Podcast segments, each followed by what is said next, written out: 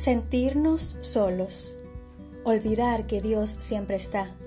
Sentimientos revueltos que no sabemos cómo expresar. Efímera alegría que va en descenso por la visita de una no bienvenida crisis existencial. Todo esto será expresado a través de reflexiones, poemas y pensamientos que hablarán al corazón de aquellos a los que les faltan las palabras y les sobran sentimientos. Soy Raquel Salas de Díaz y te invito a disfrutar de mis podcasts.